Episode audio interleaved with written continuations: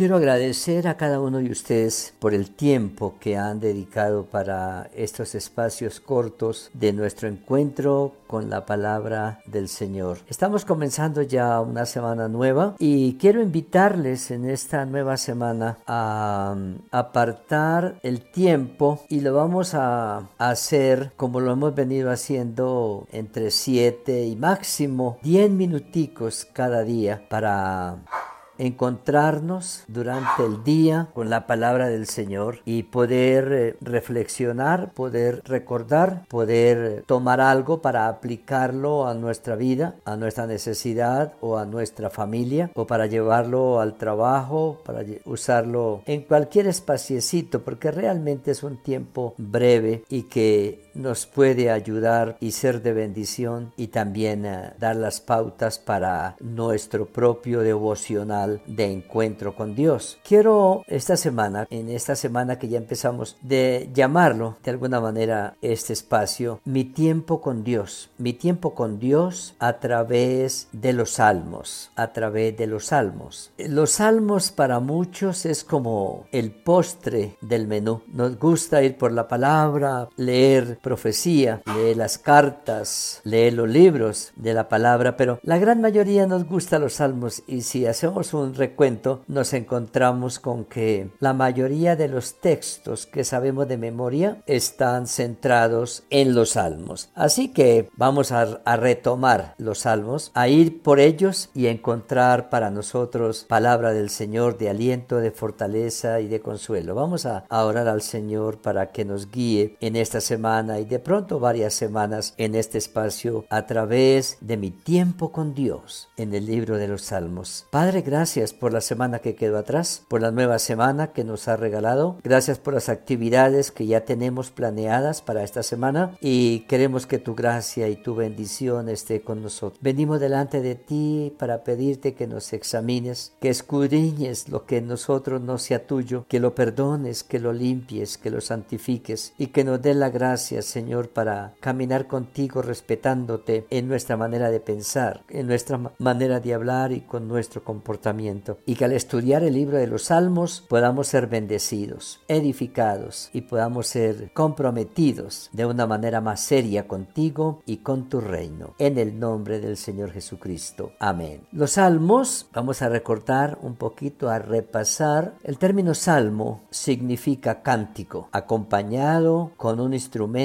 de cuerdas. La composición de los salmos se hicieron o se hizo en más o menos 10 siglos, un periodo de mil años. Es bien interesante un cancionero construido en un siglo en 10 siglos, en mil años, y que compagina un canto con el otro. Tuvo siete autores claves que los podemos encontrar y descubrir, pero otros que estuvieron para coadyuvar y ayudar a complementar el libro de los salmos. Los salmos eran y deben ser el cantar diario del caminar con Dios del cristiano más allá de cualquier clase de circunstancias. Sus divisiones eh, son múltiples, usted puede ir y averiguar y va a encontrar un, sinfín de divisiones, de estudios sobre el, libro de los Salmos, pero vamos a tomar una de las más sencillas de sus divisiones, la que encontramos en las mismas escrituras. las escrituras originales, en sus traducciones, en sus interpretaciones, trataron de mirar estos, estas 150 canciones y organizarlas de tal manera que usted encuentra cinco libros, cinco libros dentro del libro de los Salmos. Y fácilmente, de pronto a veces no nos detenemos mucho en esos detalles, pero si usted comienza a andar, va a encontrarlos y fácilmente los puede eh, mirar y, ver su selección. El libro número uno que usted encuentra va desde el Salmo número uno hasta el Salmo número 41. Son canciones, por lo tanto no son capítulos, se denominan números, el himno número tal. Así que el, el primer libro contiene los himnos del número 1 al 41. El libro número 2 contiene los salmos números 42 al 72. El libro número 3 los salmos 73 al 89. El, salmo número, el libro número 4, los salmos 90 hasta el 106. Y el libro número 5 va desde el salmo número 107 a 150 el tema general, el tema general, hay muchos temas ahí, pero se ajustan a tres formas de, expresión, de canción. Y usted encuentra salmos de lamentos que expresan el, el sentir del alma, del corazón, en momentos duros, sombríos, en medio de enfermedad, de soledad, de persecución, de pérdida o de luto. Pero también encontramos himnos nacionales himnos que se cantan como parte de la cultura del pueblo de Israel en momentos de celebración de sus festividades, la Pascua, tabernáculos, recordando la libertad de Egipto, los milagros y los portentos de Dios. Y el tercer tema que usted encuentra ahí ah, son himnos de alabanza. El propósito de esta división que vamos a estar viendo nosotros de estos cinco libros es para mirar cómo se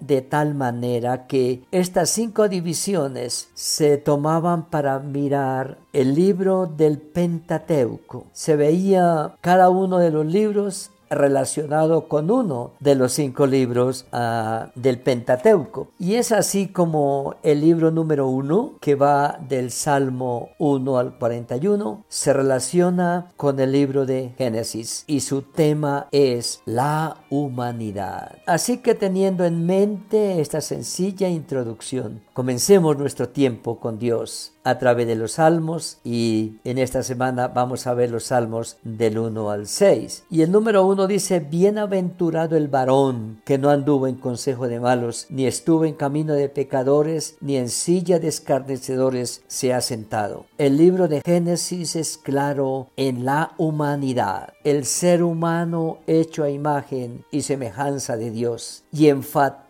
con claridad lo que para Dios fue claro en el género humano, varón y hembra. Aunque Dios había dicho el término hagamos al hombre, que es un término genérico, en el Salmo 1 encontramos el término varón. Así que dejo en la mente, en el corazón de ustedes y en su reflexión el Salmo número 1 para que en nuestra siguiente charla, en nuestro siguiente encuentro, podamos entrar en este Salmo que es parte del libro de, del primer libro y que tiene relación con el libro de Génesis en el Pentateuco. El Señor nos continúe bendiciendo.